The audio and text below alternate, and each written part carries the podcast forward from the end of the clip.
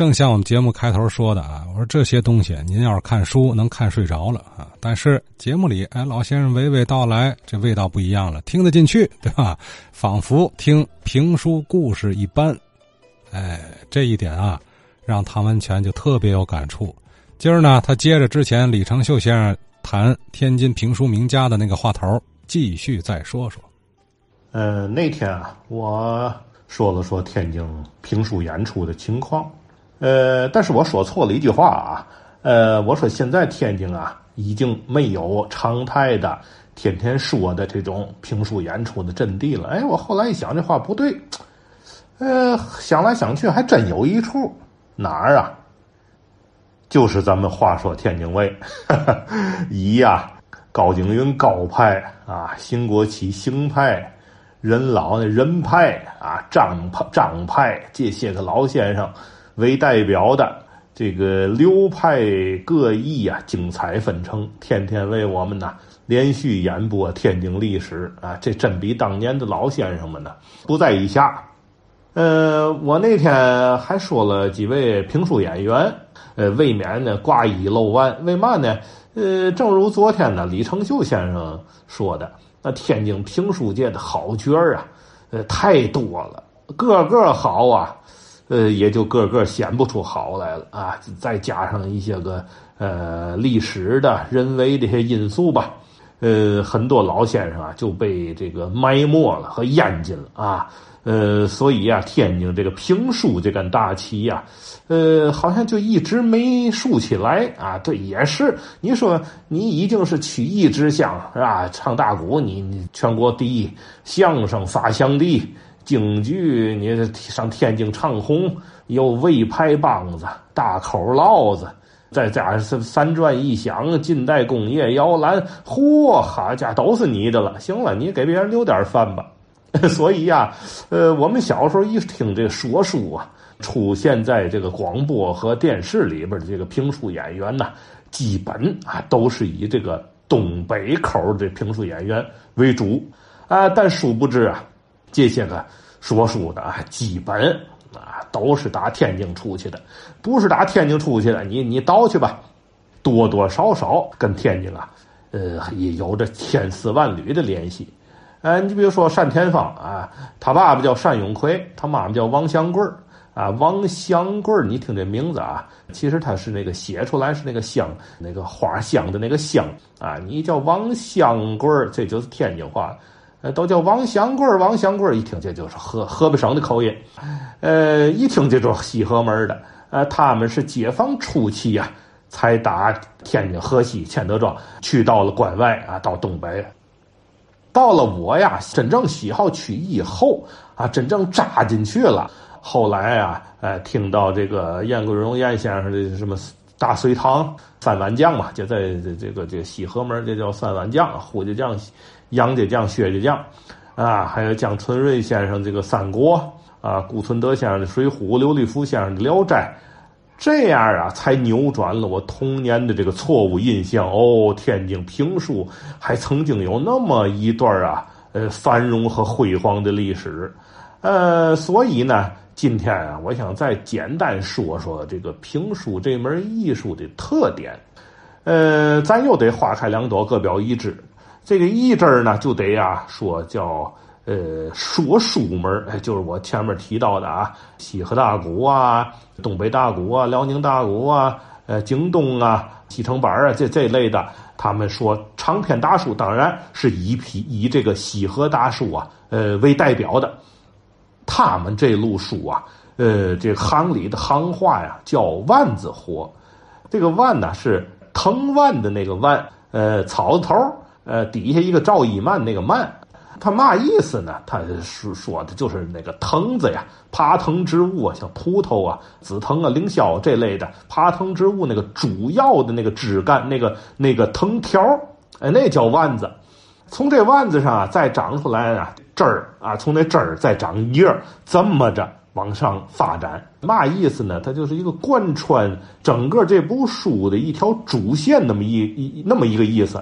而且呢，这个万呢还有嘛意思呢？它还有那蔓延呢。天津话讲话了，叫灿灿，一灿一大片，哎，这个意思。呃，也就是嘛呢，它就是有一条啊故事主线，然后在这个主线的基础上讲述故事的同时，加入一些个城市化的东西，无非就是啊，像贯口。呃，字儿啊，像什么英雄字儿啊，呃，这个秦琼字儿啊，什么什么盔甲字儿啊，呃，合辙押韵，四六八句儿，那么一段啊，赞美之词啊，这个都是死记硬背的。呃，到这个呃用的地方，直接把这个搬过来一套。还有一种呢，叫开脸儿啊，就是比如说某个人第一次出场。他用那么几句城市化的词句啊，把这个人的啊身量、矬个、高矮胖瘦，哎，什么长相、穿什么样的衣服、什么样的动作，哎，什么甚至什么样的性格，几句话呀，就把这个人描述的呀是活灵活现的，呼之欲出，就仿佛这人就在你眼前站着似的。这就是啊，这个说书这门艺术形式啊决定的，他就一个人你要分饰多个角色。那这个叫呃行话叫分班儿，呃一会儿你是张飞，一会儿你又是老婆了，一会儿你又变成小媳妇了。这个东西啊，呃不能跟那个念课文似的，这个单纯用声音、化妆和形体语言。当然啊，后来我们听到基本是电台评书，这更难了。为嘛呢？就剩一样了，光剩声音了。这就更难了啊！用声音来塑造一个人物形象啊，而且在不同的人物角色之间切入切出。说了半天，这些技巧是为这腕子，是为这个故事的主线服务的。当然，你从西河这个门来讲啊，因为啊，呃，很多艺人多数他都不识字，文盲，所以呀，不可不避免的就出现一些嘛问题呢？比如说叫大水词儿啊，这是行话叫汤水儿，他推着走。相声里也有，那于宝林不有那么一段学西河吗？老大人就把这个院门进啊，堂屋不远面前应。呃，老大人就把屋来进，炕头不远面前应。呃，老老大人又又把炕头来上啊，床台不远面前迎。当然了，这是找乐，说是这个演员呐，因忘词儿，随机应变。这这是一种方式，哎，呃，趟水儿，呃，但是说白了，这也是能耐。你你能趟下去，你能别在台上停住了，宁可胡唱啊，不能不唱，这是台上的规矩。这个例子就是说明啊，呃，趟水儿，这是西河大书里边的一种这现象。还有呢，比如说像车轱辘话，呃，比如说书接上文，我把上回啊这多半回的内容我又重说一遍，这也有汉话，这叫翻瓤子。呃，又叫倒粪，说白就是说废话。嗯，还有呢，就是为了赶折呀，出现一些个不像人话的一些唱词儿。咱比如说啊，也同样一匹马，也眼前者呀，上了马行辕，马行辕啊，这眼前者，这就不叫人话，那叫马行辕呢？马怎么行了辕了呢？骑着马。背着鞍颤，他不驾辕的，怎么马行辕呢？哎，其实这是这个词儿应该是那个马心辕，这是打哪儿？打《西游记》来的，心猿意马嘛。这个孙猴叫心猿呐，这个白龙马叫一马，打那儿来的？这说书的没学问，唱唱就成马行元。再到江阳者，他又改了，哎，勒住了马思江，马思江。人臣者呀，叫马行云，是吧？中东者叫马马走龙，马能行。哎，这这是为了赶折。这里边还有一个技巧叫现来来，是什么？叫叫现挂，他是唱着现挂，只要呃合辙押韵，够上辙就行。所以呀，他不能从文学和语法的角度来推敲。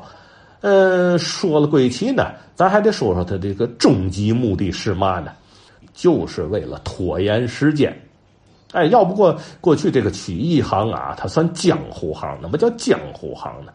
它有一定的。骗术的成分在里头，啊，可能有这行内的老先生啊，可能不耐听这句话，但是不过平心而论，呃，我的一个结论，这行有一定的骗术的成分在里头。你想，你这一个人在那儿上来叨叨叨叨叨叨，上上嘴唇一碰下嘴唇，你就把别人的钱罐儿罐儿的掏出来，心甘情愿给了你了，而且自己还觉得自己得到了艺术的享受。哎呦，这个玩意儿。多高啊！所以这些个艺术手段也好，技术也好，其最终目的就是把这一段书啊，尽可能是说的时间长一点明明一个礼拜的书，我照着一个月说，啊，这这这一个月我就多挣好些钱，对吧？呃，也是因为这个万字活的原因呢，所以呀，啊，西河大书这个门呃，历来呀，呃，相比于真正的这个评书门的这个评书，在曲艺界来讲啊，它要低这么一块啊。但是呢，随着呀解放后啊，艺人们这个文学修养啊和这个艺术修养不断的提高，在天津啊，解放以后也涌现出了一大批的这个。呃，西河大叔的名家，呃，头一位就得说燕桂荣是吧？还有我讨厌侠的郝家，呃，田荫庭田家，呃，再加上什么解放初期啊，从天津出去的这帮，天津这个地方啊，这名家辈出，竞争激烈，甚至有点啊残酷的这种丛林法则式的这种竞争环境下，他们从这个环境下出去，你想想，所以呀，外地呀，评书名家辈出。有的呢，女演员呢，她原来啊连说带唱，后来一看上哪去还得嘟了个弦儿，对吧？你这你这这我一个人的份儿钱还得分俩人而且呢绕着唱啊，费劲不讨好啊，这这不打字幕，观众还听不懂。最后啊，去他的索性吧，我就白唱，我就去了。一来二去呢，这种西河大书门的这种评书啊，跟真正的评书二合为一了。但是你仔细听。这个西河门的评书啊，还多少夹杂的一点儿河北省，也就是西河流域的这口音。田荫庭的北宋太宗皇帝在在位啊，那什么辽国屡次进犯中原，那这多少他有点这个北河北省的这个这口音在里头。呃，那么那位就得问了，你是真正评书门的就没有口音了吗？哎，您还别说，还真有。